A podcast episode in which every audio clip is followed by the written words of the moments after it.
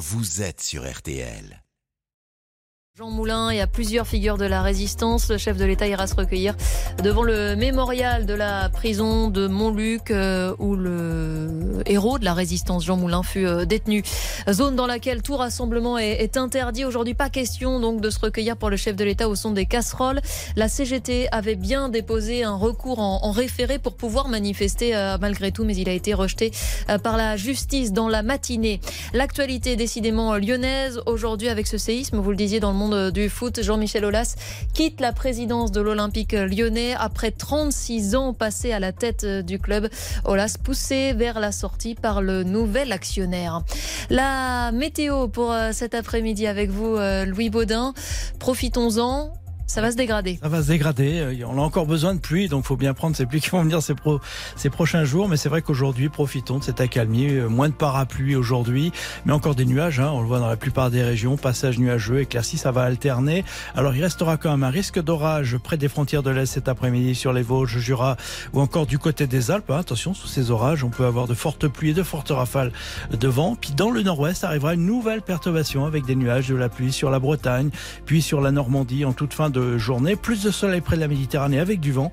Mistral et tramontane atteignant les 70 km heure. Et puis les températures, ben, un peu juste hein, pour la période. 16 à 19, 20 degrés dans la moitié nord, 21 à 23 degrés dans le sud et 28 degrés quand même du côté de Nîmes parce que là on aura du soleil. Et donc demain?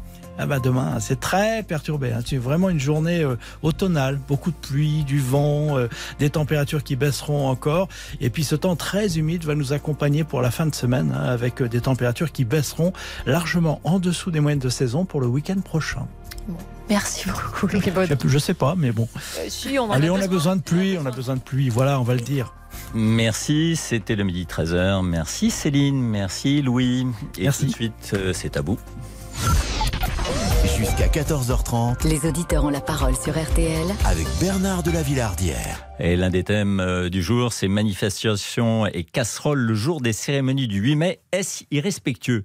Et êtes-vous choqué finalement que des Français aient été interdits de manifester euh, tout près du chef de l'État alors qu'ils commémoraient cet armistice de la Seconde Guerre mondiale, cette capitulation euh, des Allemands devant les Alliés?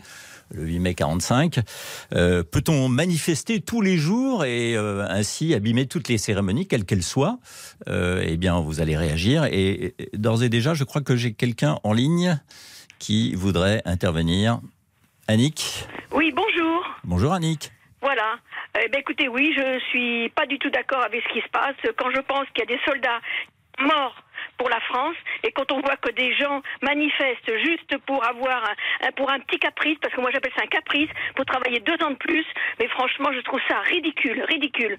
Hein et quand on a 3 000 milliards de dettes, eh ben on se pose d'abord les bonnes questions. On ne, on, ne manifeste pas comme ça, juste pour le plaisir. Annick, y a-t-il eu des commémorations à Fontainebleau? Vous y avez assisté ce matin? Non, j'ai pas assisté. J'ai pas assisté. Il y en a peut-être eu, mais je n'ai pas assisté. D'accord.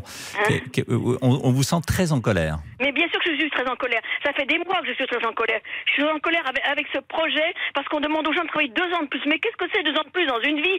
Donnez-moi un pays au monde où on ne travaille pas au-delà de 60 ans ou 62 ans. Citez-moi un pays. Et en plus, qui a 3 000 milliards de dettes. Ça, faut pas, faut pas l'oublier. Hein? Ça, ça me met vraiment en colère. Moi, je travaille jusqu'à 64 ans et ça m'a pas perturbé. Et je peux encore travailler plus. Et je suis sûre qu'il y a des gens qui travaillent au-delà de 64 ans, et 65 ans et 70 ans même. Mais cela, c'est la majorité silencieuse qui ne dit rien. Et Annick, que faisiez-vous comme, comme métier? Eh ben moi, j'étais dans, dans, dans, dans l'apprentissage. Je m'occupais dans un CFA, je m'occupais du placement des gens d'entreprise. Et je peux vous dire qu'il y avait du boulot, hein, pour essayer de remettre les gens au travail. Ça, il y avait du boulot. Vous en parlez autour de vous Qu'est-ce que qu'est-ce que pensent les membres de votre famille? Je sens que vous avez du caractère, donc à mon avis, il doit y avoir des accrochages assez réguliers quand même trop, pas trop, parce que parce qu'ils savent ce que je pense de toute façon. Mhm. Hein, mais j'ai beaucoup de gens qui est qui fait partie de la majorité silencieuse et puis qui ne dit rien. Hein. J'ai un ami qui est qui est marchand de légumes. Qu'est-ce que vous croyez qu'il fait? Mais il bosse, il va il va le matin à 2 heures du matin chercher des légumes et puis il les vend et puis il essaye de travailler euh, pour essayer de gagner sa croûte. Moi, je connais des gens autour de moi qui d'autres personnes, d'autres métiers qui travaillent. Ah, c'est pas des fonctionnaires qui bossent 32 heures ou 35 heures par semaine. Ça, c'est pas des fonctionnaires, hein. certainement pas. C'est intéressant de vous avoir en ligne parce qu'on donne la parole à, d'autres colères, parce que c'est vrai que les médias répercutent une seule colère. Bah Il y a la colère des Français qui fait souvent la, les titres des journaux, et, ce sont ceux qui manifestent et qui protestent bah contre cette réforme des retraites. Bon, parle pas des autres colères, euh, des commerçants euh, dont les vitrines ont été saccagées, notamment, et de tous ceux qui ne peuvent pas se rendre sur le lieu de travail ou qui arrivent avec deux ou trois heures de retard en raison de ces grèves. Monsieur. Et ceux-là, ils payent des impôts, monsieur. Et je suis pas sûr que ceux qui manifestent payent des impôts. Je suis pas sûr. Allô oui, vous, vous, êtes, vous, êtes, chez vous vous êtes, vous êtes dehors Je suis chez moi, je suis dehors. Je suis dehors, je tourne en rond là dehors. D'accord, pour vous calmer, vous marchez Oui, absolument, absolument. Très bien. Hmm. Merci Annick. Mais je vous en prie. Passez une bonne journée. Et puis j'espère que les gens vont un petit peu comprendre que quelqu'un va leur, va leur ouvrir un peu les yeux là. 3 000 milliards de dettes, c'est les, les, Chinois qui nous prêtent de l'argent. Mais je serais chinois, mais je dirais débrouillez-vous les Français, faites bosser les gens chez vous, plutôt que de nous, que nous en prêter de l'argent. Très bien, Annick, je vous propose de rester avec nous. On vous reprendra après une page de publicité. Jusqu'à 14h30. Les auditeurs ont la parole sur RTL. Avec Bernard de la Villardière. Jusqu'à 14h30. Les auditeurs ont la parole sur RTL. Bernard de la Villardière. Et on va continuer de parler de la polémique sur les commémorations du 8 mai 45 que les syndicats avaient décidé de perturber. On va retrouver Annick et ensuite Mohamed qui est taxi à Rony-sous-Bois et qui estime que le présent est plus important que le passé. Je pense qu'entre les deux, euh, ça va chauffer. Euh, on parle de quoi ensuite, euh, Tom? On va parler de plein de choses, mais justement, ce sujet, peut-on manifester le 8 mai, jour de commémoration de la fin de la Seconde Guerre mondiale? C'est la question du jour. Vous pouvez y répondre sur rtl.fr. Déplacement d'Emmanuel Macron cet après-midi à Lyon pour rendre hommage à, à Jean Moulin et à la résistance. Déplacement sous haute tension, vous l'avez dit Bernard, alors que la CGT avait prévu de manifester. Alors manifester un jour de commémoration, est-ce correct ou indigne, comme le pensait Gérard Larcher, le président du Sénat?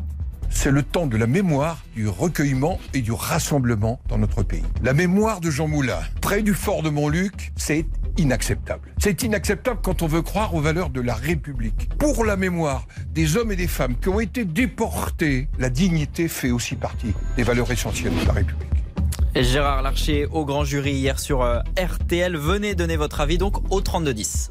Et on retrouve Annick. Euh, Annick, j'espère que euh, le, ce que disait Gérard Larcher à, l'instant, et c'était cette semaine, ce week-end d'ailleurs, dans le grand jury RTL, a, a sonné agréablement à vos oreilles. Mais, mais, absolument, mais absolument, monsieur. On n'existe que par le passé, que par l'histoire. Il faut pas mélanger les choses. Non, d'accord, mais on existe grâce, au, mmh. grâce à l'histoire. Mmh. S'il n'y avait pas d'histoire, je ne sais pas comment, comment on gérerait notre vie. Très bien. Euh, vous restez avec nous, bien évidemment. Bien sûr. Mohamed, vous êtes en ligne Bonjour. Bonjour, vous êtes chauffeur de taxi à Rony-sous-Bois. Et oui. je crois que vous êtes pour, vous, que l'on manifeste, quoi qu'il en soit. Oui, oui, alors, je souhaitais... Bonjour tout le monde déjà. Euh, je souhaitais déjà dire bonjour à Annick et lui répondre juste sur euh, bonjour, trois Mohamed. points. Bonjour Annick. Donc je voudrais vous, vous, répondre, vous répondre sur trois points. Oui. Le premier, vous parlez de minorité silencieuse. Oui. Je crois qu'il faudra que vous sachiez que 74% des Français sont contre cette loi, 94% des actifs sont contre cette loi, et vous avez dit quelque chose qui m'a qui m'a qui m'a déplu, c'est que vous dites que les gens qui manifestent contre cette loi, vous n'êtes pas sûr qu'ils payent les impôts. Alors moi, je vais vous dire quelque chose. Moi, je manifeste contre cette loi. Je paye mes impôts et je crois que je travaille plus d'heures que vous parce que moi, je travaille 11 heures par jour. Je suis un taxi. Et avant, j'étais cadre dirigeant. Je travaillais plus que 11 heures par jour. Et, rien, Annick, ne vous interdit à vous de travailler au-delà de, de 60 ans. Et moi aussi, je pourrais éventuellement travailler, mais c'est une liberté. Celui qui veut travailler après, personne ne lui interdit de le faire. Que, lui, que, que bien lui fasse.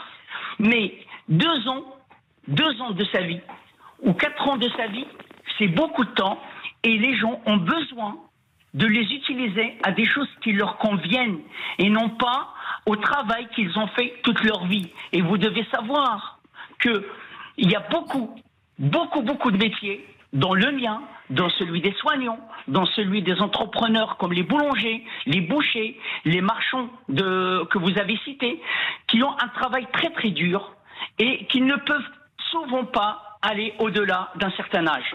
Et vous parlez. Et vous je, parlez rigole, je rigole, Mohamed, je rigole. Laissez-moi. Allez-y, continuez. Et vous Oui. parlez et vous parlez de 3 milliards. 3 000 milliards de dettes. Oui. C'est génial. Vous Mohamed. donnez, de, vous donnez de l'eau à mon moulin. Mohamed, permettez-moi Pourquoi de vous interrompre. Pardon, pardon. euh, Permettez-moi de vous interrompre. Il y, a, il y a deux sujets en un finalement, Oui, parce que euh, il y a pour ou contre la réforme des retraites. et Vous n'êtes pas d'accord là-dessus, évidemment. Mais ce qui choquait Annick, c'est que l'on puisse manifester et abîmer cette commémoration du 8 mai 45. Et, et elle pense qu'il y a, il y a un temps pour tout. Il y a le temps des commémorations, il y a le temps des manifestations. Mohamed, vous, vous étiez pour que l'on continue de manifester, même aujourd'hui. Oui, je- alors l'histoire, j'ai beaucoup de respect pour l'histoire et comme l'a dit Annick, nous avons besoin de notre, de notre passé pour savoir où on va dans l'avenir. C'est génial.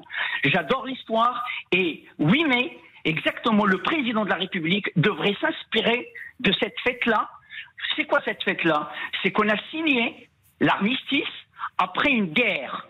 Ça veut dire qu'à un moment donné, on s'est assis et on a signé la paix. Macron devrait s'asseoir là avec nos représentants et signer la paix, retirer cette loi pour qu'on puisse continuer. On ne peut pas, dire, comme il l'a dit, euh, je me donne 100 jours. Ça fait 5 ans déjà qu'il est, qu'il est là. 100 jours de plus, ça ne changera rien. Il y a 5 ans. Donc on doit s'arrêter, signer la paix et avancer. Et les casserolades est une manifestation de résistance. Les résistants d'avant ont résisté contre l'Allemagne nazie. Mohamed, Mohamed, Non, mais c'est bon, là. Écoutez, là, il va pas nous faire pardon, l'histoire, deux, non secondes- deux petites secondes. Mohamed, euh, puis-je vous rappeler que le 8 mai 45, ben, c'est la victoire au sud du Conseil national de la résistance qui a instauré la sécurité sociale. Et vous savez Oui. qu'une des premières mesures du Conseil national de la résistance, ça a été de repousser l'âge de la retraite à 65 ans, parce qu'il Oui. fallait reconstruire la France. Absolument. Annick. Oui. Bah écoutez, c'est du blablabla qui me raconte là, de toute façon. Les, les faits, ils sont présents, ils sont là, de toute façon. On n'a plus de sous. Comment on fait pour payer, pour, pour, que les gens travaillent jusqu'à jusqu'à ils à 62 ans? Dans tous les pays du monde, regardez, l'Allemagne, ça s'est passé comme une lettre à la poste. L'Espagne, ça s'est passé comme une lettre à la poste. Les gens, ils sont pas plus fatigués que nous, hein, hein Mais mon copain qui est, qui est marchand de légumes, qu'est-ce qu'il croit, lui? Il va pas être en santé à 62 ans, hein Il va travailler jusqu'à 70 ans ou au-delà. Et il n'est pas fatigué. Parce qu'il d'abord, il aime son boulot, et puis il sait qu'il n'a pas le choix. Tout comme les boulangers, les artisans boulangers, tous ces gens-là. Oui, mais moi je veux, avoir- moi, je veux avoir le choix, Annick. Ah bah, Moi, je, moi, bah, je ne travaille. Je, je ne suis pas l'esclave de mon travail. Je Ah bah travaille alors, tant mieux, tant pas mieux, pour être l'esclave de mon travail. mieux, je travaille pour vivre et je Mais ne bien vis pas sûr. pour travailler. Eh ben, ma- ça dépend des gens. Annick, vous voulez que je vous donne la solution pour ramener l'argent? Regardez, Annick. Oui, Regardez, allez, écoutez. Oui. Là, nous avons 560, nous avons 348 sénateurs. Vous Oui. savez combien il nous coûte chaque sénateur? Un million d'euros chaque année. Pourquoi on ne réduit pas? Pourquoi on n'enlève- on pas 20 sénateurs et on a 20 millions et on a, Ah, le, et on a les 11 millions? Non, mais ça, je suis Pourquoi on d'accord. s'attaque pas? Non mais je vais... Attends, Annick, écoutez-moi. Oui, vous savez que les députés, vous savez que les députés cumulent jusqu'à 5 retraites Mais bien Pourquoi sûr, mais on- bien sûr. pourquoi- mais je pourquoi- suis Ben, d'accord. par là. Mais Eh il ben, faut les remettre tout à plat. Mais il faut remettre, Et voilà. comme dit, comme dit Pascal Pro, il faut re- refaire un nouveau logiciel. C'est tout. Il faut tout remettre à plat. Bien sûr que Et tout ben le monde voilà. doit participer. Mais n'empêche que c'est pas possible d'être en retraite à 62 ans. Pourquoi d'autres pays, comme l'Allemagne, comme l'Espagne, comme tous les pays, ils sont en retraite à 67 ans? Alors expliquez-moi pourquoi. Qui c'est qui a tort, je qui c'est m'explique. raison? Et ils n'ont pas je 3 000 milliards de dettes. Moi, le- si on avait 3 000 milliards d'argent comme ça à dépenser, pas de problème. Mais moi, quand on n'a pas de sous, eh ben on en dépense. Il n'y a qu'un seul, il y a comment dirais-je, il y a qu'un seul, euh, euh, on, on dépense que l'argent qu'on a. Quand on n'a pas de sous, eh ben on- dans un budget, dans une famille, si on n'a pas de sous, on n'en dépense pas. Et quand Mohamed. on n'en a pas, eh ben on fait tout pour essayer de, régler les problèmes. Merci Annick. Euh, Mohamed, Voilà. vous êtes euh, chauffeur de taxi, vous êtes artisan ou employé? Je suis artisan. Artisan.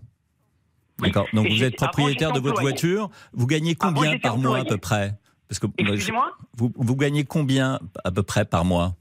Donc, à peu près par mois, un, un taxi, euh, s'il travaille toutes ses heures, toutes ces heures, c'est-à-dire 11 heures par jour, 6 jours par semaine, il peut, il peut se faire un chiffre d'affaires à peu près de entre 5 000 et 6 000 euros, mais sur cela, vous enlevez 43%, qui est euh, à peu près 45% qui correspond aux charges, aux impôts et tout ça. Oui, et puis il faut rembourser la plaque. Vous avez acheté une plaque, j'imagine. Ah bah oui Vous l'avez la achetée à quel moment? Parce qu'elle était passée de 250 à 120 000 euh, euros. Aujourd'hui, c'est plutôt 150, 180 000, me semble-t-il.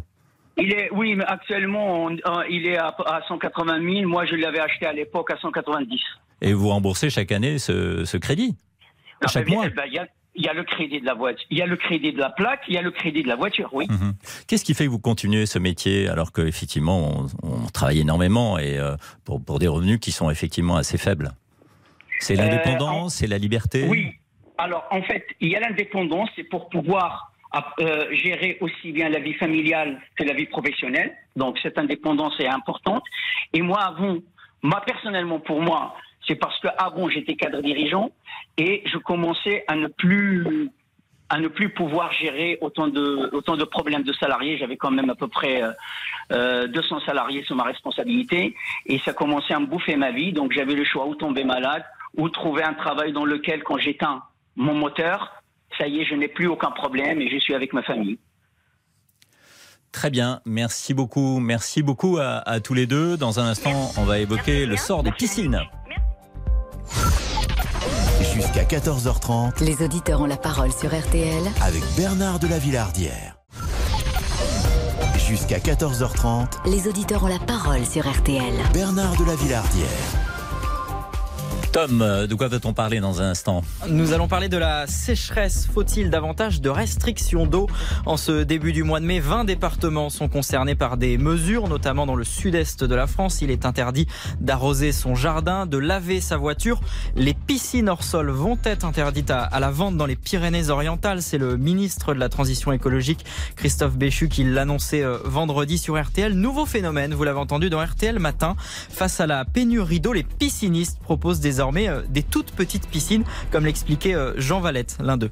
Donc on est sur une surface de moins de 10 mètres carrés, à peu près 10 mètres cubes d'eau. On l'a équipé d'un volet roulant qui permet de couvrir la piscine et de réduire l'évaporation bien évidemment, uniquement sur les côtés du volet roulant, donc peut-être 3-4 litres au maximum, même pas l'équivalent d'une chasse d'eau. Voilà, alors comment faire face à la sécheresse? Faut-il donc interdire les piscines hors sol?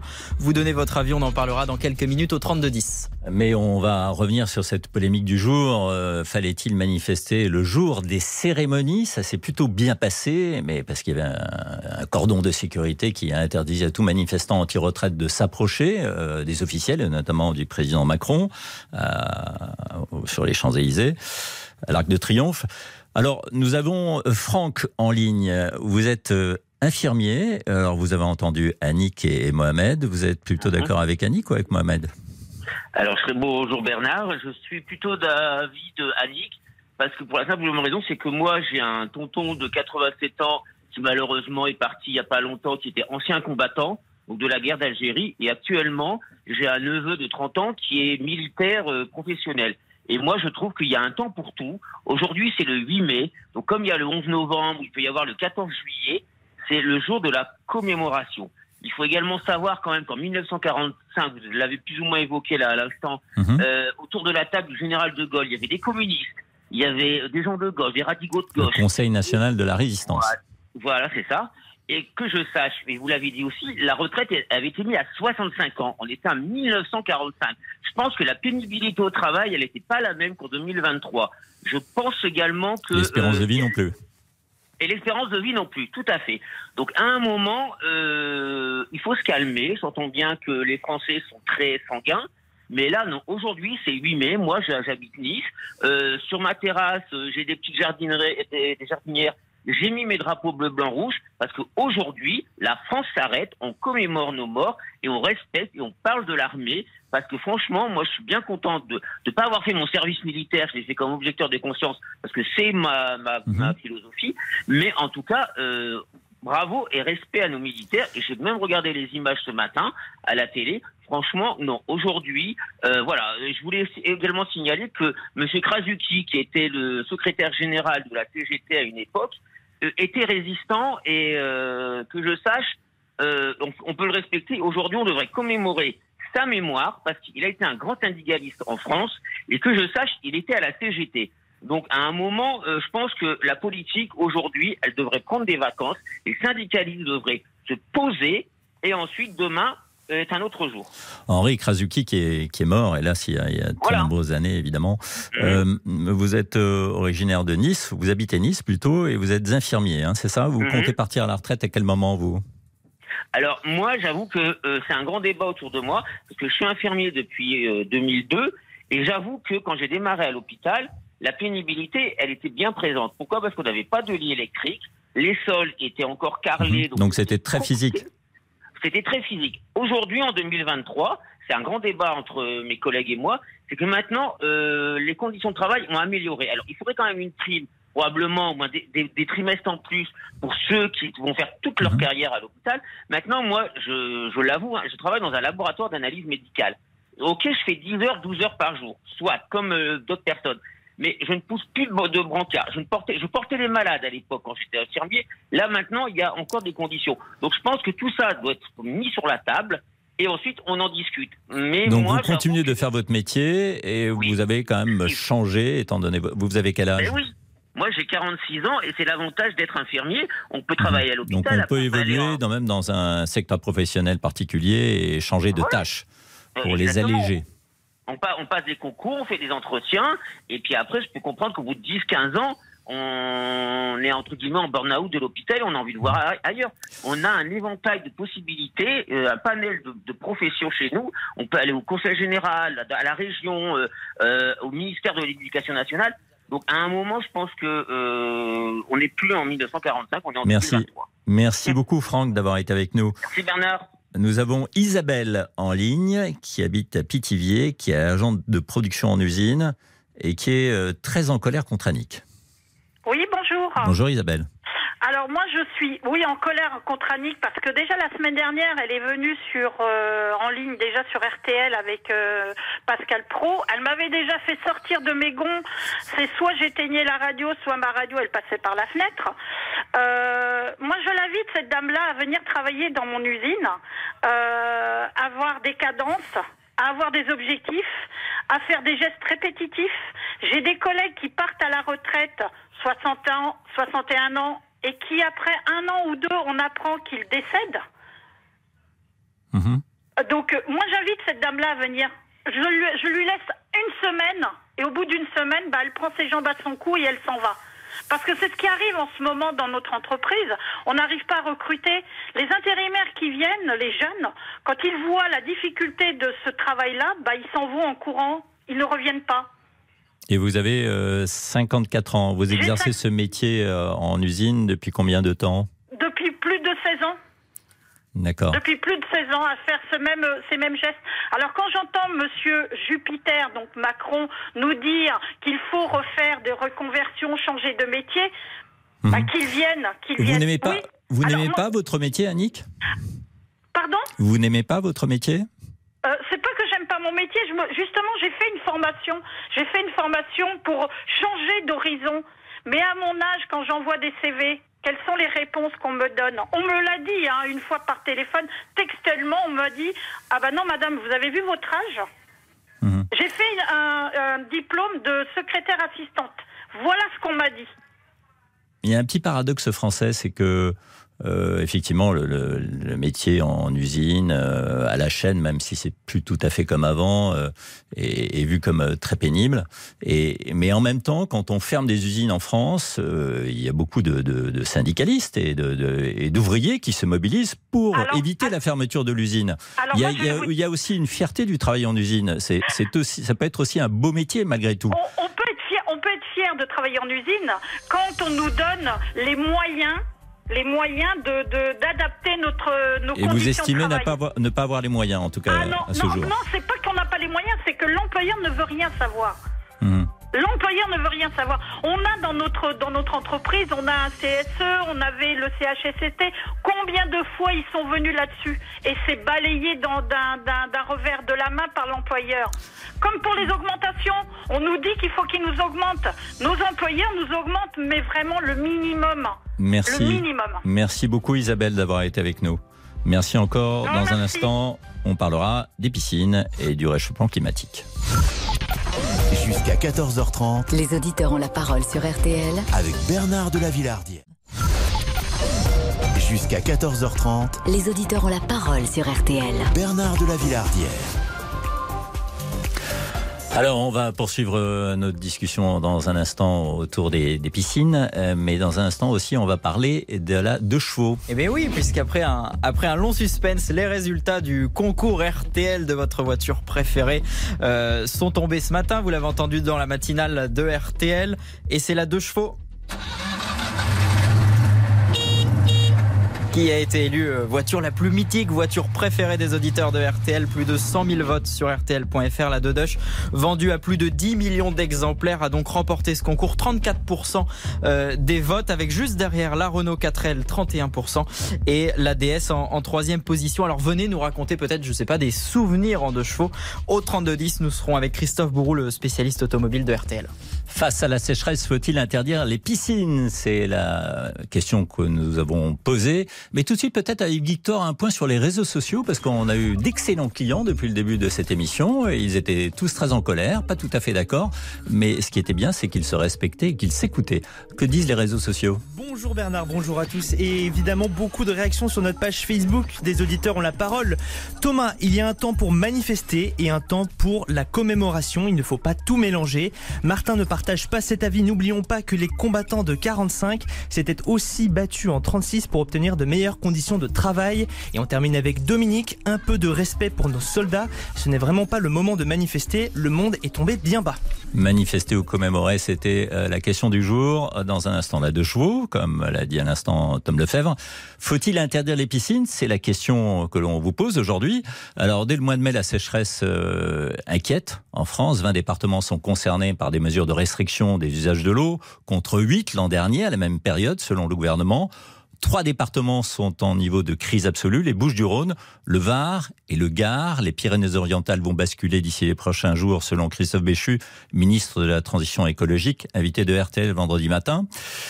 Quand on est en crise, dit-il, c'est simple, rien n'est autorisé à part l'eau potable. Alors, va-t-on empêcher euh, les propriétaires de piscines, et notamment les nouveaux propriétaires qui vont devoir remplir leur piscine, euh, de le faire? Euh, Alexandre, qu'est-ce que vous en pensez? Est-ce que c'est une bonne ou une mauvaise mesure? Bonjour Bernard. Bah, c'est Bonjour. Une mesure, bien entendu, parce que c'est pas le- le- l'eau qui est dans les piscines qui va accentuer les problèmes de réchauffement climatique, la pénurie d'eau. Aujourd'hui, quand vous avez une piscine, une piscine tourne en circuit fermé. Aujourd'hui, quand vous êtes dans votre maison, vous perdez 10% sur vos canalisations. Donc le travail serait mieux de faire, euh, d'ouvrir les tranchées, de réparer les, les canalisations qui sont défectueuses en ville. Là, vous avez beaucoup de pertes d'eau. Maintenant, interdire les piscines, une fois que la piscine est remplie, elle est remplie. Donc il vaudrait mieux euh, réviser l'état des canalisations de manière générale. L'état des canalisations, la consommation des gens qui lavent leur voiture. euh, moi, j'ai un voisin, il la lave toutes les semaines. Bon, moi, je suis dans une région où, pour l'instant, on n'est pas concerné par les pénuries. Je suis dans le 57.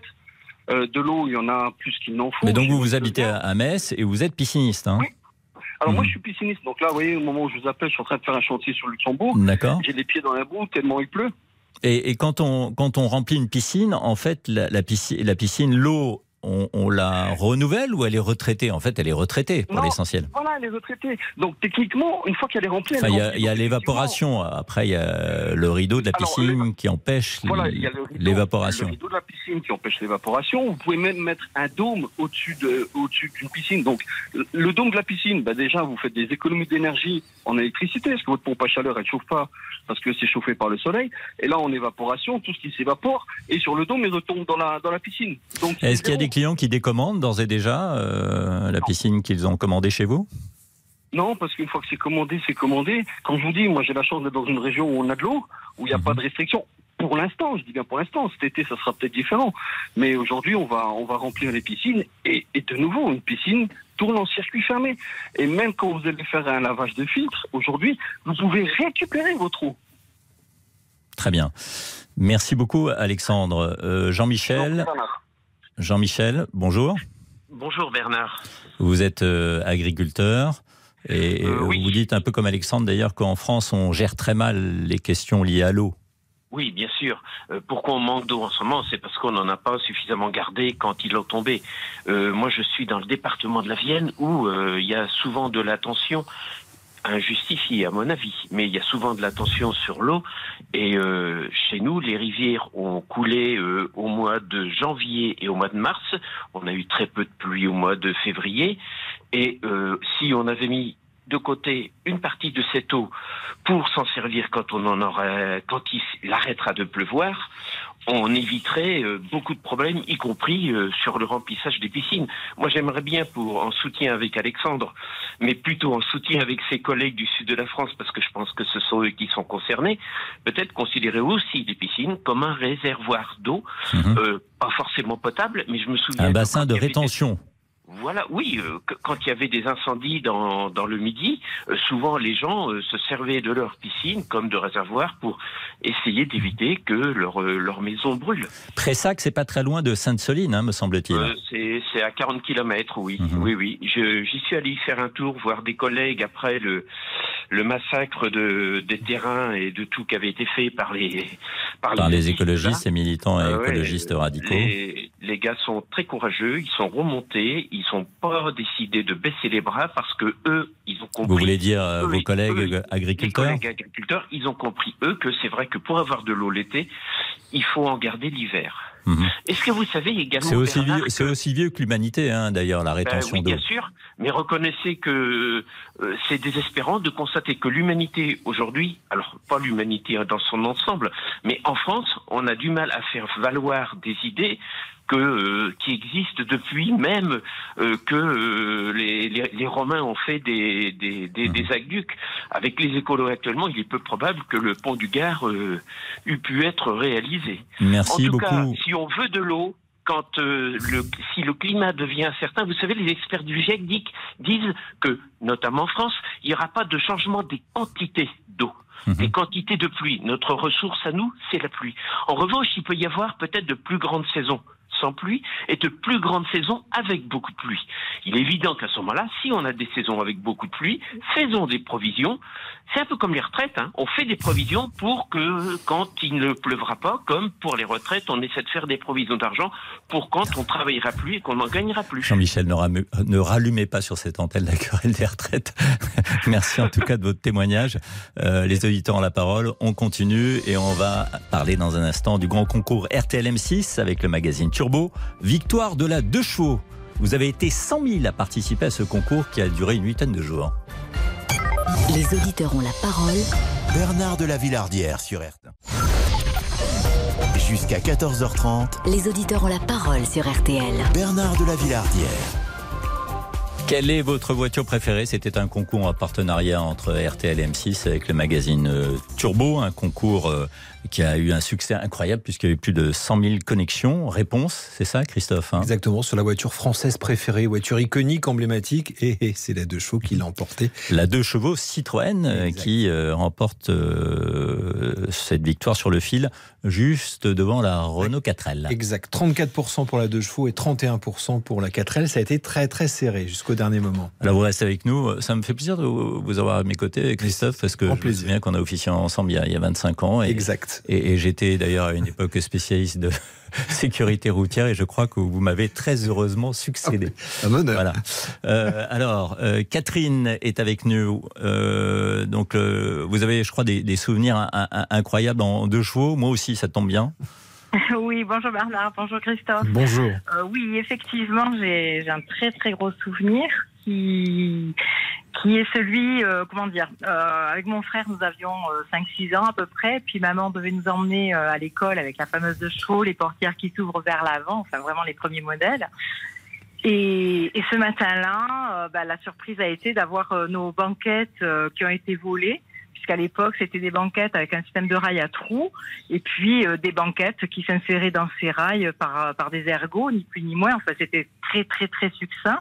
On était loin de la sécurité. Oui, il faut, rappeler que c'était des banquettes, un, un cadre euh, en, en fer, hein, c'est ça? Voilà, c'est ça, exactement, avec les, des espèces de, de, de sando, enfin, Ouais. landeur, comme on disait chez nous à Mhm. Marseille. Et puis, euh, ben, maman, pas démontée pour Doron. Euh, elle est allée chercher un drap euh, pour mon frère et moi pour qu'on puisse s'installer à l'arrière. Et elle, elle a pris sa chaise de cuisine en formica, ni plus ni moins, descend sa chaise de cuisine, la met à la place du conducteur. Et, et nous voici partis tant bien que mal à l'école.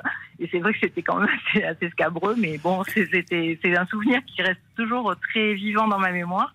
Et j'en ai d'autres évidemment, mais celui-là c'est quand même le, le- le sommet, je pense, de tout ce qu'on a pu vivre avec cette voiture. Oui, c'est vrai qu'en France, il y, a la, il y a la deux chevaux, et puis euh, aux États-Unis, il y a le combi Volkswagen. C'est un peu ça. Un peu- symbolique du mouvement ça, un hippie. peu- Tout à fait, c'est à peu près ça. Mhm. C'est à peu près ça. Donc, euh, donc voilà, c'était ce que je voulais vous raconter aujourd'hui, parce que je trouvais que c'était encore, euh, c'est une histoire drôle, hein, qui, je pense pas qu'il y en ait beaucoup qui, vécu la même. Il y a, il y a Donc, encore euh, beaucoup de collectionneurs en France. Ah bah, énormément, parce qu'il y a plus de 1000 clubs en France, il y a plus de 4500 passionnés et encore. Euh, et dans le monde entier, c'est une voiture qui fait toujours rêver. Et comme, comme le dit très bien Catherine, hein, comme vous le dites très bien, on a tous finalement, alors 4L ou autre, ou deux chevaux, on a tous un, un- un souvenir avec ces, ces voitures. Alors c'est vrai que la banquette était spéciale parce qu'on s'en servait aussi pour pique-niquer. On pouvait l'enlever pour pique-niquer. C'était une voiture qui était quand même très minimaliste, très simple. C'était pas facile pour s'embrasser. hein. Vous parlez en connaissance Bah oui, oui, je me souviens que c'est la première fois que j'ai embrassé ma femme, c'était dans une de chevaux. ouais. Vous voyez, Catherine. Mm. Euh, alors, c'est une voiture aussi qui avait la, la particularité quand même. On pouvait bricoler. Hein. Maintenant, aujourd'hui, une voiture, essayer de changer une ampoule, vous n'avez pas fait Polytechnique Mm. ou si vous n'avez pas des, des matériaux spéciaux, c'est quasiment impossible. Là, c'est aussi ce qui a fait le succès de cette voiture. Il y a aussi cet homme, on le trouve sur les réseaux sociaux, qui a, qui a construit une deux chevaux en bois. Exactement. En bois. Exactement. Dans le centre de la France, extraordinaire. Euh, chacun a réinterprété cette voiture tellement elle est iconique. Donc, euh, et c'est vrai que elle c'est plus. C'est-à-dire que une la deux voiture chevaux a un de vie. parfum révolutionnaire que n'avait pas la 4L, qui était peut-être un peu plus pépère. Euh, la 4L avait un côté pragmatique, plus, c'est-à-dire que c'est une voiture pour les la voiture familles de l'enseignant. plus grande. C'est-à-dire qu'on pouvait caser la famille, on pouvait mettre plus de choses à l'intérieur. Mais la, la deux chevaux a fait rêver. Il y en a qui ont fait le tour du monde avec. C'est vraiment une voiture de, de liberté. On a, on a Frédéric, qui est euh, le président d'un fan club de deux chevaux, avec nous. Vous êtes en Gironde, je crois. Oui, tout à, tout Bonjour, à fait. Frédéric. Sommes- Bonjour. Oui, tout à fait. Nous sommes euh, en Gironde, dans un petit village euh, de l'Entre-deux-Mers, euh, d'un petit village de 200 habitants, euh, où on a créé notre club en 2010. Et aujourd'hui, ce club regroupe une quarantaine de, vo- une quarantaine de voitures et on participe à des sorties vers d'autres euh, clubs, mais aussi euh, euh, sur différents événements régionaux. Euh, et puis, euh, on organise aussi une fois par an. Est-ce qu'il y a des jeunes chez vous ou c'est que, c'est que des quinquas ou des sexas, voire plus? Alors, la, la- la particularité du club de, de chevaux, c'est que le- la moyenne d'âge est un petit peu levée. Euh, mais on a quand même euh, des jeunes. On a eu un adhérent qui avait 18 ans et les, les plus âgés, euh, on a aujourd'hui un, un adhérent qui participe aux sorties qui doit avoir à peu près 90 ans. Ah oui. C'est quasiment de 7 à 77 ans. Non, mais ce qui est, ce qui est, intéressant, c'est qu'il y a une vraie communauté aussi de, chevaux. C'est-à-dire que vous arrivez aussi à, vous échanger des pièces, à, vous réunir et, finalement à créer une vraie communauté en, France et même à l'étranger, parce qu'il y a beaucoup de fan clubs aussi, même jusqu'au Japon. hein. Il y a des fans de, de, chevaux au, Japon. Frédéric, est-ce que vous euh, provoquez des rassemblements entre fans de chevaux de temps en temps? Alors, les, les rassemblements, bon, euh, la, la particularité du club de deux chevaux, du moins dans notre région Aquitaine et en particulier la Gironde, c'est que euh, chaque année, en début d'année ou en fin d'année, on réunit tous les présidents de clubs de, de- de la Gironde. On va d'ailleurs étendre ce système euh, au département limitrophe pour que chacun propose un calendrier de rencontres de façon à ne pas se télescoper sur les dates. Et en général, tout le monde va chez tout le monde. L'esprit, c'est la base, c'est euh, c'est l'art de vivre, c'est la convivialité, euh, et puis et, et l'entraide.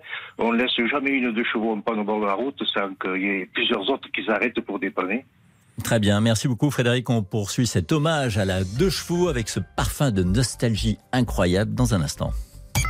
Les auditeurs ont la parole. Bernard de la Villardière sur RTL. Jusqu'à 14h30, Les auditeurs ont la parole sur RTL. Bernard de la Villardière. Et on évoque le souvenir de la deux chevaux, grande gagnante de ce concours M6 RTL.fr. Quelle est votre voiture préférée? La voiture préférée des Français, c'est la deux chevaux qui est la grande gagnante. Donc, euh, quelques instants avec Patrick, vous êtes décorateur à Paris et, et vous nous disiez hors antenne que vous allez faire la prochaine compétition de deux chevaux cross à Pont de Ruan, c'est ça? Oui, tout à fait. Et c'était un événement qui date euh, de, des années 70 et RTL était, je crois, partenaire à une époque. Voilà, RTL a été partenaire à la première, euh, à la première euh, année, et qui regroupe euh, environ 150 licenciés dans toute la France. On a huit courses dans toute la France. On va Et la deux chevaux cross, alors c'est quoi? C'est en pleine campagne? C'est sur Alors, des routes non goudronnées? Non, non, non, c'est sur un circuit de terre, Mhm. entouré de, de, de commissaires puis de, responsables. On fait partie de la fédération euh, de la, FISA. Mhm. Et on est environ 140, 150 licenciés dans toute la France. Et la vitesse de pointe, c'est quoi alors? Oh, on arrive dans les meilleurs d'entre nous, on arrive dans les 100, 105. Ah oui, sur des En routes terre. cabossées, en terre. Oui, oui. Mhm. Alors, tout est d'origine Citroën, c'est que ce sont que des moteurs euh, 602 cm3. Mhm. La seule chose qu'on a le droit de faire, c'est on a, on a mis le siège, euh, on n'a plus de siège du tout, on a juste un baquet avec un harnais euh, D'accord. 5 points qu'on a mis- que l'on met au milieu de la voiture. Et, le, et le conducteur a un casque, hein, parce que je me souviens quand, Oui, on oui, oui, casse- oui. quand ça secouait fort, on pouvait se taper euh, euh, le plafond avec la tête. Tout à fait, tout à fait. On a un casque, on a un harnais, on, a- on est en parfaite sécurité. Mhm. Et euh, la seule chose que l'on a, c'est qu'on a le siège conducteur qui est au milieu de la voiture pour répartir les poids. Et donc, on conduit avec le volant décalé sur la gauche et le, le, le vitesse en rêve de nous. Merci, merci Patrick. Euh, Frédéric, euh, vous vouliez nous parler, euh, vous, de la 4L, qui est la deuxième de, ce, de ce prix, qui, est, qui a terminé deuxième. Moi aussi, j'ai beaucoup aimé la 4L. Euh, 31% des votes, hein, quand même pas mal. C'était au coup d'à coup. 31% Ça a été contre très, très 35 serré. pour la deux chevaux, c'est ça? Oui, alors c'est vrai que c'est des voitures qui sont très iconiques et très très très populaires puisque la 4L, euh, 8 millions d'exemplaires, 5 millions pour la 2 chevaux, euh, 8 millions d'exemplaires par exemple, c'est la deuxième voiture la plus vendue française hein, en France, euh, derrière la Peugeot 206. Donc à l'époque, c'était la guerre entre. Citroën Ah et oui. Renault. Donc, Oui, euh, Renault, c'était à deux chevaux. La Citroën, non, la Citroën, c'était à deux chevaux. la, la Renault, c'était 4L. la 4L. D'ailleurs, la 4L a été Et elle est sortie après la 4L. Oui, pour concurrencer d'une certaine façon la. 2 chevaux. Et là- Mais avec la 4L, on faisait des raids. On, partait Ça vers continue, Kaboul. ça continue, Paris-Kaboul. raids. Ça continue, Paris-Kaboul, c'est raids. un peu plus dur aujourd'hui. Oui. Mais les raids Euh, continuent, hein. il y a toujours des raids. les raids gauloises, les raids camel, les raids. euh, C'était ex- extraordinaire. Parce que c'est une voiture qui est indestructible. Comme la deux chevaux, ce sont des voitures qui étaient euh, ultra solides et qui continuent à rouler, continuent à, à avoir sur nos routes, comme, comme notre auditeur, j'imagine. Oui, Frédéric. Alors, le coup de corps pour la 4L. Oui, bon, bonjour Bernard, bonjour à tous. Bonjour. Euh, oui, le coup de cœur parce que c'est une voiture. euh, ne- bon, mon père en a acheté une en 62, donc forcément c'était la, la première voiture qui, qui nous a permis de partir en vacances. On pas été loin, on était en Bretagne. hein. On est du 76. Et puis euh, moi j'en ai eu trois parce que c'était des voitures qui étaient facilement euh, réparables, en bricolage, euh, euh, entretien. Et bon, évidemment, je les avais pas, je les achetais pas cher, mais bon, elles duraient ce que le temps nécessaire, mais ça permettait de voilà d'avoir une petite voiture euh, bon marché.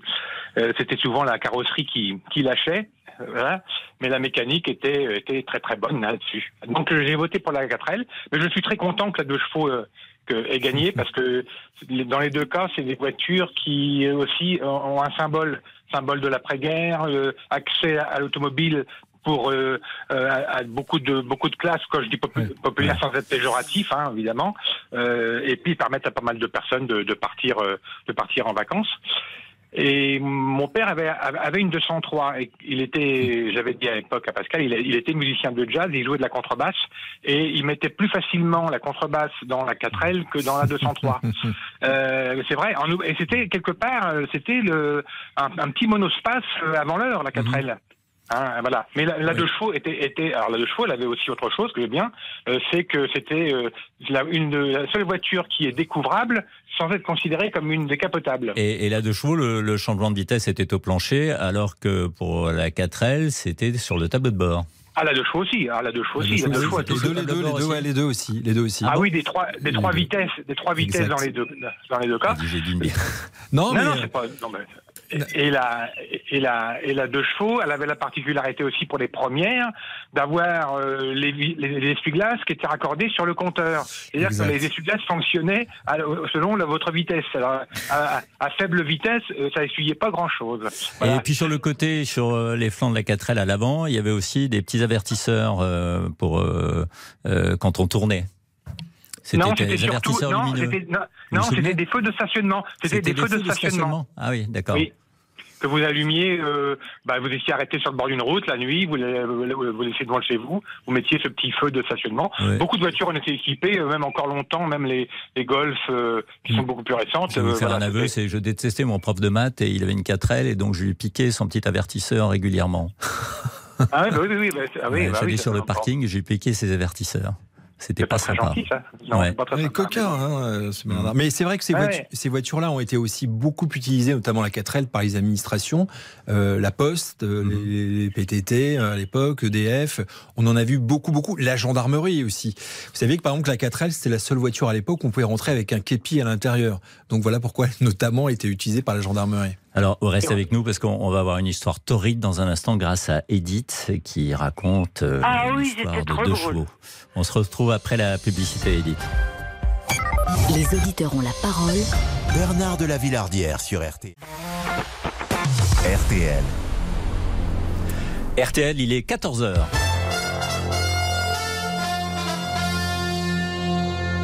Le flash, Agnès Bonfillon.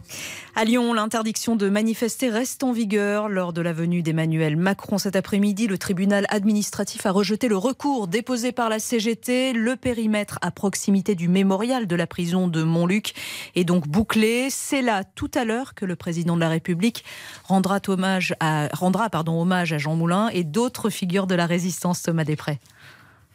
Journée également l'historien Marc Bloch ou encore le, résistant Raymond Aubrac. La prison de Montluc, c'est aussi ici que Klaus Barbie, le, boucher de Lyon, a officié avant d'être euh, à son tour détenu pendant, pendant une semaine.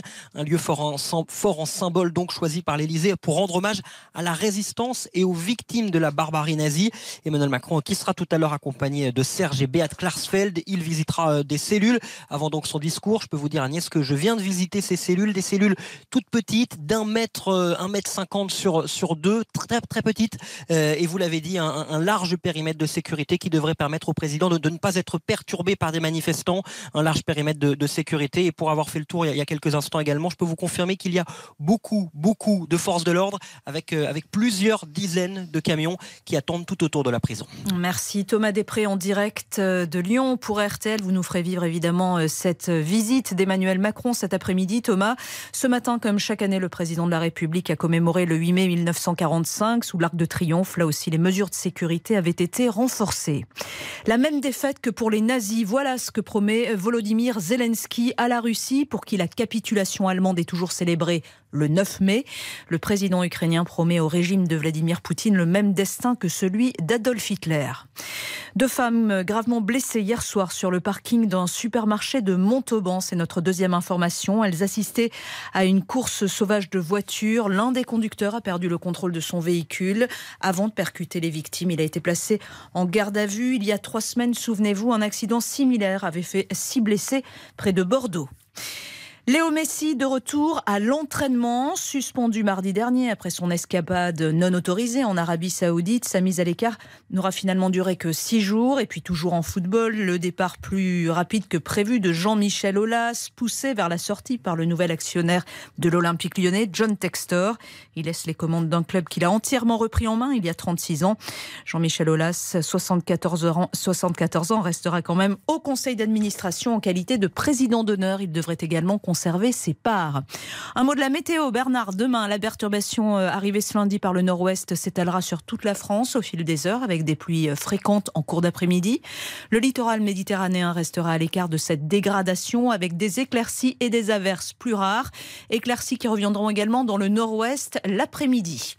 14h03 sur RTL, la suite des auditeurs ont la parole, c'est tout de suite et c'est avec vous Bernard de la Villardière. Merci Agnès Bonfillon. On reviendra évidemment sur le départ de Jean-Michel Aulas, un président mythique, euh, président de l'OL, 36 qui a ans, remporté énorme. euh, sept titres entre 2002 et 2008, euh, sept titres de champion de France. Et puis on reviendra également sur les 120 ans de la naissance de Fernandel, avec Vincent Fernandel, son petit-fils, qui est aussi un, un artiste et qui nous parlera de ses activités aujourd'hui. Jusqu'à 14h30 Les auditeurs ont la parole sur RTL. avec Bernard de la Villardière. Mais avant, nous avons un rendez-vous extrêmement important avec Edith, qui va nous raconter une histoire euh, torride à propos de la deux chevaux. Edith. Oui, bonjour RTL. Euh, je vis avec vous parce que je suis handicapée et euh, j'ai 60 70 ans. Mais alors, j'ai ce souvenir, mais alors, incroyable. Avec mon Patrick, nous étions fiancés, mais nous n'avions pas le droit de faire l'amour, évidemment, euh, euh, à cette Avant le mariage Ah. Donc, euh, il y avait que la solution, c'était ça de chevaux. il était étudiant en médecine et bon, il n'y avait que là deux chevaux. Alors bon, bah, pour faire l'amour. Mhm. à l'époque, il n'y avait pas choix. le téléphone portable, donc c'était compliqué. Hein Ah bah oui, mais euh, puis nous étions. euh, On était surveillés par les hein. parents, il fallait trouver des endroits. Ah bah oui, ah bah oui, euh, il fallait surtout pas, on n'avait pas le droit de coucher ensemble, même fiancés. Oui, enfin, je crois que euh, beaucoup de gens prenaient le droit quand même. hein. Ah bah euh, oui. Et euh, nous étions à côté de Vannes. euh, bon, euh, je suis vantaise, je suis née à Vannes, bon. Et euh, mais euh, nous habitions un bled euh, à côté. Et euh, bon. alors avec mon Patrick, bah, on avait qu'à alors où c'était les granges, euh, ou dans le foin, ou dans les prés. Et une fois, ça a été dans Mais la deux avait chevaux. deux chevaux quand il pleuvait ou quand il faisait pas beau, Ah quoi. Et alors, moi, ben, je me prenais évidemment la barre du milieu dans le dos. Oh, oh ça faisait mal. Mais bon, euh, nous étions tellement amoureux. Lui, il avait les, les- les jambes qui dépassaient. Il fallait ouvrir la portière euh, du conducteur. Il y avait des, des gens qui, euh, qui pla- plaquaient, les, Ah non, qui plaquaient étions- les- du, du papier journal sur les vitres pour euh, qu'on puisse euh, ne pas voir à l'intérieur. Ah non, pas à l'époque, non. Nous étions dans la campagne. Ah oui, d'accord, vous preniez un petit chemin et puis voilà quoi. Ouais. Mais alors, le problème, c'est qu'un jour, c'était tellement euh, torride bah, que bah, euh, la, la- le truc avant. La voiture s'est mise en marche. Non. euh, euh, bah, ça s'est dessoudé Ah ah. et hop, nous sommes partis à l'arrière tous les deux. Ah oui, d'accord. C'est un film. Le siège Oh. s'est renversé. Ah oui, ça s'est complètement dessoudé. Mhm. Et euh, Mais vous en gardez quand même un très bon souvenir. Ah, c'était magnifique. Et alors, le, le pire, alors, bon, donc, euh, Patrick a réussi à trouver des rondins de bois pour refixer, euh, pour qu'on puisse rentrer dans notre bled chez le garagiste. Il a mis des rondins de bois, enfin des morceaux de bois, euh, pour arriver chez le garagiste, Merci. qui nous connaissait. Merci, Alors, il, il habitait à côté de chez sa mère. Il fait, bah alors Edith et Patrick, qu'est-ce qui vous arrive? Oh, Alors moi j'étais caché derrière Patrick. Oh, j'avais honte. Merci, merci beaucoup Edith de, de ce hein. souvenir. On a tous des souvenirs tellement dingues. Merci. Christophe Bourou d'avoir été avec nous. Merci. Les auditeurs ont la parole. Bernard de la Villardière sur RTL. Jusqu'à 14h30, Les auditeurs ont la parole sur RTL. Bernard de la Villardière. Avant de parler de Jean-Michel Aulas et du départ du président de l'OL, on va évoquer ce dont on va parler dans quelques instants. Et oui, Tom. puisqu'il y a 120 ans, le, le 8 mai 1903, naissait Fernandel. Il faisait un temps superbe, je me suis assis sur l'herbe. Un sourire euh, éclatant, un accent chantant et des succès au cinéma. Le, le petit monde de Don Camillo, le, euh, La vache pardon, et le prisonnier ou encore La cuisine au beurre. Ces, euh, ces trois films avaient réuni plus de 5 millions de spectateurs. Venez nous parler de Fernandel, des souvenirs que vous en gardez au 3210. Et c'est un numéro des éditeurs de la parole que ne renierait pas Pascal Pro parce que je sais qu'il euh, il, il aime la nostalgie, et cette nostalgie des années 60, 70. Et ce que je partage d'ailleurs avec lui, je le salue, j'espère on l'embrasse, très bien et s'il qu'il nous écoute. écoute. Alors, euh, nostalgie, nostalgie, quand tu nous tiens, euh, bah, le départ de Jean-Michel Aulas, c'est aussi une page qui se tourne parce qu'il a été à la tête de la présidence de l'AL pendant combien de temps? 36 ans, mon cher Bernard. 36 ans quand même, depuis 1987. D'accord. Alors on va on va parler peut-être de son avenir, euh, s'il en a. Il a 74 ans, mais mais c'est un homme dynamique et énergique. Dans un instant, Euh, peut-être qu'on va prendre un auditeur. Christophe, vous êtes à Montargis et vous êtes président d'un club de foot et vous avez euh, beaucoup de considération pour euh, pour la figure de Jean-Michel Aulas. Oui, bonjour Bernard. Bonjour. Euh, bah, tout à fait. euh, c'est c'est un grand président. Alors moi, en plus, je suis supporter parisien, mais il n'empêche qu'on peut, euh, Mhm. on on peut prendre les, les bonnes qualités de Jean-Michel Aulas. hein. Je pense qu'il a fait ses preuves quand même. Il a rien à prouver à personne. Alors après, bon, on- on dit qu'il s'est fait un petit peu mis à la porte. Est-ce que lui, il ne pourrait pas aller à la FFF Moi, je pense que ce serait peut-être une bonne solution pour lui aussi. Euh, Eric Silvestro, qu'est-ce que vous en pensez? Quels sont Alors, ce qui est certain, c'est qu'on parlait beaucoup de lui pour peut-être prendre la tête d'une ligue féminine. Vous savez qu'il a eu énormément de succès avec l'équipe Ah, féminine oui, de l'Olympique lyonnais. hein. Il a Huit remporté 8 titres. 8 Ligues des Champions. Aucun club euh, n'a jamais fait ça avec un triplé historique notamment. Donc, il il a beaucoup œuvré pour le développement du foot féminin. Donc, on imaginait pourquoi pas glisser vers ça. Mais ça pourrait être peut-être beaucoup plus. Depuis le départ de Le Gret, Philippe Diallo assure l'intérim euh, et président de la, la Fédération française de football. Mais il y aura bientôt des élections. Jean-Michel c'est un personnage qui compte dans le football. Et maintenant qu'il est libéré quelque Mhm. part de, ces, de cette présidence de l'Olympique lyonnais, est-ce qu'il n'aura pas envie de plus que euh, la Ligue féminine? Alors, il avait la réputation d'être un homme assez sanguin, euh, et peut-être qu'il l'est toujours d'ailleurs. Euh, c'est vrai qu'il a une image un peu controversée quand même, malgré tout. En tout cas, il a un franc-parler euh, qui lui est propre. C'est quelqu'un qui compte, c'est quelqu'un qui avait des idées, c'est quelqu'un qui ne se laissait pas marcher sur les Mais pieds. avec ses joueurs, comment était-il? Alors, avec ses joueurs, il était plutôt paternaliste. C'est Mhm. quelqu'un, c'est un gestionnaire. Il faut pas oublier que c'est un businessman à la base, Jean-Michel Aulas. hein. il avait une entreprise, la CJ, de, de gestion, de logiciels. Donc, c'est quelqu'un euh, qui laisse rien au hasard. Donc, il, il gérait son club comme une entreprise. Il l'a développé d'ailleurs avec l'entrée en bourse, etc., etc. Oui, puis il y a eu un nouveau stade à Lyon, il y a il y a eu le- Gerland le pendant club est propriétaire du stade, le Groupama Stadium, ce qui est très rare. hein, Un nouveau euh, stade qui date d'il y a 4-5 ans. Ouais, non, qui a un peu plus que ça maintenant à Dessine, mais en tout cas, voilà, c'est un des seuls clubs qui est propriétaire de son stade. Et donc, c'est un gestionnaire, Jean-Michel Aulas. Et, et après, il a découvert aussi euh, le monde médiatique qui lui a plu. Il s'est pris au jeu, euh, beaucoup d'activités sur Twitter, sur les réseaux sociaux. Il s'est souvent pris des pics avec les journalistes aussi. Voilà, c'est quelqu'un Ah oui, qu'on aime que interviewer parce question. euh, y a toujours des choses à dire, mais il aime bien nous piquer aussi. Donc, euh, c'est quelqu'un qui, qui n'hésite pas à rentrer dans Ouais. ses adversaires. Christophe, quelles sont les, les qualités, puisque vous êtes président d'un club de foot, les qualités de manager et notamment de joueur de football, parce qu'on sait que ce sont des équations pas tellement faciles à, à gérer, que vous reconnaissez à Jean-Michel Aulas dans la manière de, de conduire leur- son équipe et de parler à ses joueurs Parce qu'il aimait bien les vestiaires. hein. C'est ça, mais c'est ce qui a été dit. Hein. C'est un très très bon manager, c'est un très très bon gestionnaire. Parce que bah voilà, hein, son équipe, le groupe. Oui, mais au-delà, comme manager, comme euh, un garçon qui, qui est censé emmener son équipe quand même en tant que président, Ah, bah. même a un entraîneur entre lui et les joueurs. Ah, mais il, il a toujours. euh, Enfin, je veux dire, euh, moi j'ai très rarement entendu des joueurs de Lyon critiquer leur président. Mhm. Contrairement à d'autres clubs, euh, il a, enfin, il, est très très respecté, Jean-Michel Aulas, et, bravo à lui.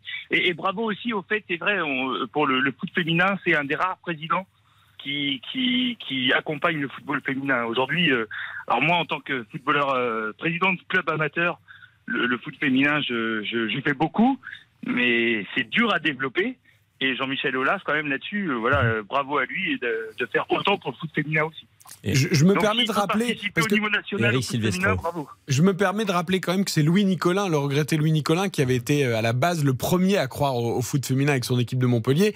Euh, on dit souvent euh, Jean-Michel c'était le pionnier du foot féminin. Euh, non, il y avait quand même Louis Nicolin. Après Jean-Michel a su valoriser au mieux et remporter des titres avec son équipe féminine. Aujourd'hui d'ailleurs, la France est un peu dépassée par l'Allemagne, par l'Angleterre. On voit bien d'ailleurs que ni le PSG ni Lyon sont qualifiés dans les- dans- pour la finale de la Ligue des Champions féminine cette année. Jean-Michel ce qu'on peut lui reprocher, c'est pas un reproche d'ailleurs parce qu'on a beaucoup de respect pour ce- son immense carrière, c'est que sur les dix dernières années, alors évidemment en France il y a eu la concurrence euh, Mhm. qu'il a toujours considérée comme déloyale d'ailleurs du PSG et de son État actionnaire le Qatar, Euh, mais depuis dix ans Lyon ne gagne plus, Euh, en tout cas. Enfin, presque depuis 10 ans, Lyon ne gagne plus. Donc euh, après, il y a aussi l'âge, vous l'avez évoqué, 74 ans. Euh, Est-ce qu'à un moment, il faut aussi savoir euh, se mettre un peu en retrait? Je pense pas qu'il a envie de se remettre en retrait Et qu'est-ce que c'est difficile pour Lyon, son, son, départ? Parce que ça fait un certain temps qu'il essaye de, de vendre l'OL. Il, a, les Chinois sont rentrés dans le capital de l'OL il y a quelques années déjà. Oui, on parlait aussi, il y avait Tony Parker aussi qui était venu investir. On pensait d'ailleurs qu'il allait peut-être prendre la suite de Jean-Michel puis il y a eu la vente à John Textor et, et à la société Eagle. Alors maintenant, il y a deux façons de voir les choses. Les fonds de pension américains, ça peut être très bien parce qu'il y a des mannes financières, mais on a vu dans d'autres clubs que parfois c'est compliqué aussi. On perd une certaine idée. Oui, à Strasbourg, et pour ne pas citer un club qu'on connaît bien dans le groupe aussi, euh, Bordeaux, après que M6 se soit désengagé. Donc euh, ça, ça peut être aussi compliqué. Euh, on voit qu'à Crystal Palace ou à Botafogo, d'autres clubs qui appartiennent à la galaxie de John Textor, c'est pas non plus extraordinaire ce qui s'y passe. Donc il y a besoin de renouvellement à Lyon parce que ça ne gagnait plus depuis quelques années. Mais Jean-Michel c'était aussi une garantie quelque part. Euh, Est-ce que ce sera la même chose avec John Textor Ce sera la- l'avenir nous le dira. Euh, Botafogo ou Fluminense, figurez-vous qu'il y a quelques semaines, j'étais à Rio, j'ai assisté à un match. Bah, vous avez bien. J'aurais bien aimé être avec vous. Extraordinaire. Très bien, merci beaucoup. Euh, merci. Peut-être qu'on va on va changer de sujet finalement, si on a un tout petit peu de temps avant avant la pub, ou euh, ou alors on peut prendre on peut peut-être prendre Victor. Victor, vous êtes avec nous. Vous êtes fan de l'OL et également triste euh, du départ euh, d'Olas, Jean-Michel Olas. Euh, oui, bonjour. Effectivement, je suis, euh, c'est, je suis, je suis très triste de d'apprendre ce départ parce que au final, euh, l'Olympique Lyonnais sans Jean-Michel Aulas, euh, c'est plus vraiment euh, le- l'Olympique Lyonnais. Moi, je l'ai toujours euh, connu euh, président, euh, président de ce club parce que j'ai, je n'ai que, que 24 ans. Et euh, avant son arrivée, euh, Lyon était un club euh, de, de deuxième division. Et donc, du coup, apprendre son départ aujourd'hui, ça fait, ça fait quand même un choc. Même euh, si euh, j'estime, comme beaucoup de supporters, que c'est un départ qui était, euh, qui était euh, né- nécessaire, euh, peut-être même depuis plusieurs années. quoi. Oui, Victor a raison. C'est vrai que de- depuis plusieurs années, on disait Jean-Michel Aulas doit peut-être passer la main, Jean-Michel Aulas doit se mettre un peu en retrait, il faut peut-être de nouvelles idées dans le football moderne, etc. etc. Mais comme l'a dit Victor aussi, il a tellement apporté à ce club que, que, bah, c'est une identité à lui tout seul. Et très rapidement, il a quitté les tribunes hier, alors qu'il y a eu une fin de match quand même incroyable. Ah bah, Deux mots. 5 5-4, oui, il y avait 4-1 pour Montpellier sur la pelouse de Lyon. Euh, Lyon qui a gagné finalement Et 5-4 quatre buts de la avec un Casette. quadruplé de la casette. qui est un ancien de l'OL qui est parti et qui est revenu. Exactement, un penalty en plus dans les derniers instants qui a rappelé le fabuleux match Marseille-Montpellier où Laurent Blanc, qui est entraîneur de Lyon aujourd'hui, avait marqué le penalty de la victoire. C'était un match incroyable. Très bien, on va une page de pub, une page en couleur, comme on disait autrefois sur les antennes de RTL, et puis on se retrouve pour l'hommage à Fernandel. Il est né il y a 120 ans. Bernard de la Villardière sur RTL. Jusqu'à 14h30, Les auditeurs ont la parole sur RTL. Bernard de la ça, Villardière. c'est Marseille. Merveille des merveilles. Cette voix, peut-être que vous la reconnaissez, c'était Fernandel. Il est né il y a plus de 120 ans. C'était 120 ans exactement. Il est né le 8 mai 1903 à Marseille. Et nous allons avoir dans un instant Vincent Fernandel, son petit-fils, avec nous. Je le remercie d'être avec nous. Fernandel est mort le 26 février 1971. Alors, je le disais, on file la nostalgie sur euh, RTL euh, aujourd'hui dans les auditeurs en la parole. On parlait à l'instant de la deux chevaux, voiture préférée des Français.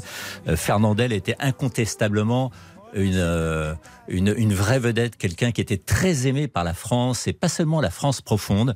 Il y avait un vrai amour pour, pour cet homme qui a connu le, le cinéma en noir et blanc, qui a fait des dizaines de films, mais qui était aussi un chanteur, on vient de l'entendre, qui était un, acteur, euh, et notamment qui chantait, on chantait aussi dans, dans des opérettes. Le retour de Don Camillo, de Julien Duvivier, bien entendu, Le mouton à cinq pattes, L'ennemi public numéro un, d'Henri Verneuil, plus récemment, avant sa mort, en 1971. Alors, euh, Vincent Fernandel, vous êtes avec nous, bonjour. Bonjour Bernard, Bah, écoutez, je suis ravi de, de vous rencontrer par téléphone. Je sais que la radio, c'est des créneaux serrés, mais je tenais à vous dire quelque chose. C'est que lorsque j'avais encore la télévision, vous étiez un des rares que je prenais grand plaisir à regarder. Donc ça me fait plaisir d'être avec vous aujourd'hui. Voilà. N'hésitez pas à nous suivre sur les réseaux sociaux dans, dans Enquête exclusive et notamment sur Sisplay. Ce sera avec bonheur. Alors, vous avez raison, euh, un peu de promotion ne fait jamais de mal, Bernard, vous avez raison. Vincent, on va commencer par votre promotion aussi, parce que je sais que vous êtes euh, vous-même un artiste. Oui, enfin, disons que je, je suis un artisan qui travaille dans le milieu artistique, hein, parce que vous savez, artiste aujourd'hui c'est un terme galvaudé. Mais en tout cas, merci pour le compliment. Moi, je suis conteur pour enfants. Euh, j'ai sorti. Dans le sud euh, de la France? Ah, ah non, pas du tout. Moi, vous savez, Bernard, ça fait maintenant 23 ans que je vis à Paris, parce que malheureusement, j'adore le sud, mais le soleil et la douceur de vivre ne se mangent pas en salade, et le travail, malheureusement, c'est ici. Euh, donc, si vous voulez, je, je suis, je suis parisien d'adoption, quoi. Mais évidemment, je reste méridional. Non, les contes, les contes sont pour tous les enfants, hein, pas que les méridionaux. Euh, c'est des, des contes euh, classiques, ainsi que les Fables de la Fontaine, et bientôt Marcel Pagnol raconté aux enfants chez Fleurus. Et puis, je suis aussi producteur et éditeur musical. Voilà.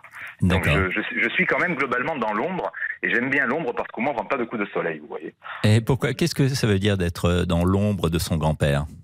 Ben, écoutez, je suis dans l'ombre de moi-même d'abord, parce que c'est moi qui ai choisi de faire de faire un métier où finalement on me voit de temps en Bien temps, sûr. mais assez peu. Euh, tout simplement mais qu'est-ce que vous conservez de, de, de, de, lui, de son œuvre, de son style? En, en quoi il vous a inspiré?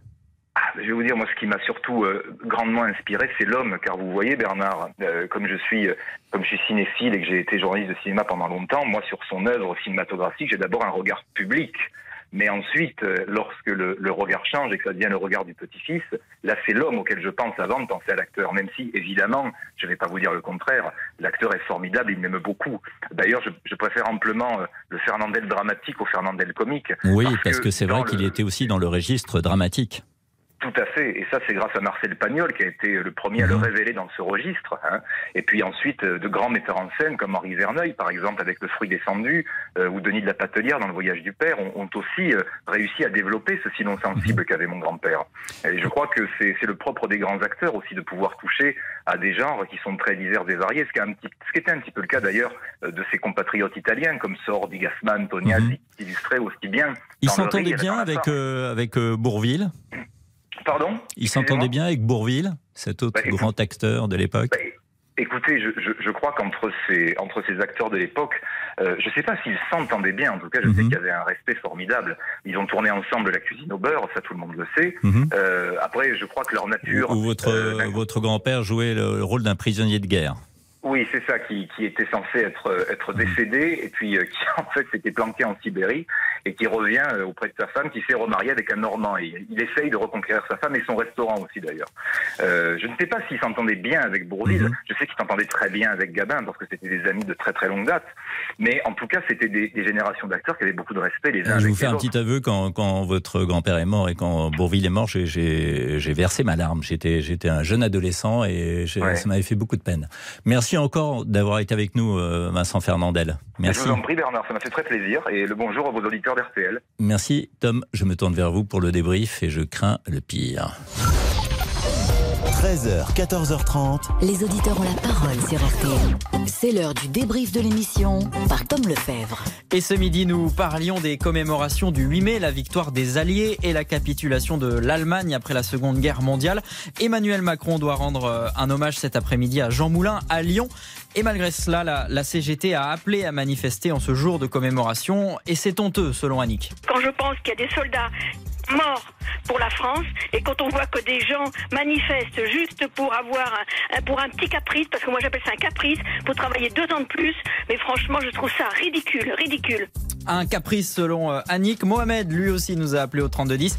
Il souhaite en revanche que les manifestations soient autorisées. J'ai beaucoup de respect pour l'histoire et comme l'a dit Annick, nous avons besoin de notre, de notre passé pour savoir où on va dans l'avenir. Oui, mais exactement le président de la République devrait s'inspirer de cette fête-là. Ça veut dire qu'à un moment donné, on s'est assis et on a signé la paix. Voilà, Mohamed qui nous appelle. Euh, Annick, vous n'êtes pas d'accord Une réaction Bah écoutez, c'est du blablabla qui me raconte là. Oh, ben on se calme, Annick, quoique. Isabelle, vous venez d'écouter Annick, vous êtes énervée vous aussi C'est soit j'éteignais la radio, soit ma radio elle passait par la fenêtre. Bon, on va se calmer. Pour redescendre l'atmosphère dans cette émission, nous avons parlé de la star du jour. La star du jour, c'est bien sûr la deux chevaux, voiture préférée des auditeurs de RTL. Plus de 100 000 votes sur RTL.fr. Frédéric est le président d'un fan club en Gironde. Il organise des rassemblements euh, en deux et pour lui, eh bien, la deux chevaux, c'est tout un état d'esprit. Et en général, tout le monde va chez tout le monde. L'esprit, c'est la base, c'est l'art de vivre, c'est la convivialité. Euh, on laisse jamais une de chevaux en panne au bord de la route sans qu'il y ait plusieurs autres qui s'arrêtent pour dépanner. Et à cette occasion, Edith nous a appelé, elle est fan de deux chevaux. Et elle avait une anecdote très personnelle. Avec mon Patrick, nous étions fiancés, mais nous n'avions pas le droit de faire l'amour, évidemment. euh. Donc, euh, il y avait que la solution, c'était ça de chevaux. Et alors, moi, ben, je me prenais évidemment la barre du milieu dans le dos. Oh, oh ça faisait mal. On ne veut pas savoir, mais tiens Bernard, ça vous évoque quelque chose? Il y avait des, des gens qui, euh, qui pla- plaquaient, les, non, qui nous plaquaient étions- les- du, du papier journal sur les vitres pour euh, qu'on puisse euh, ne pas voir à l'intérieur. Ouais, on veut pas savoir Bernard si vous en faisiez partie. Allez, le débrief, c'est terminé pour aujourd'hui. On se quitte avec un, un extrait de Fernandel, puisqu'on était avec son petit-fils il y a quelques instants. C'est un temps superbe, je me suis assis sur l'herbe, Félicie aussi. Merci, merci beaucoup. Merci à tous. Merci, Et, euh, on va accueillir, je crois, euh, L'heure du crime. Jean-Alphonse Voilà. Richard. Je vous donne très brièvement le, le programme de cette heure du crime. Tout de suite, on va parler du juge Giovanni Falcone, que vous connaissez parfaitement, le grand juge antimafia qui est mort le 23... En 93. Voilà, euh, 92. 20, À Capacci. 23 mai sur- 92, sur- Capacci, qui est la, Sur l'autoroute entre euh, Qui vient de l'aéroport et Palerme. C'est bien, voilà, vous connaissez parfaitement vos classiques et on va, on va raconter cette Mhm. histoire qui est euh, extraordinaire et pleine de rebondissements. C'est tout de suite dans l'heure du crime. Bonjour, c'est Ophélie Meunier. Le journal inattendu sur RTL. Chaque samedi, retrouvons-nous pendant une heure en direct sur RTL à 12h30 pour le journal inattendu. Les informations du jour avec les reportages éclairants de la rédaction et un invité qui nous livre son regard sur l'actualité. Le journal inattendu, c'est tous les samedis en direct à 12h30 sur RTL. Vous avez manqué une émission? Retrouvez-la sur rtl.fr et l'application RTL.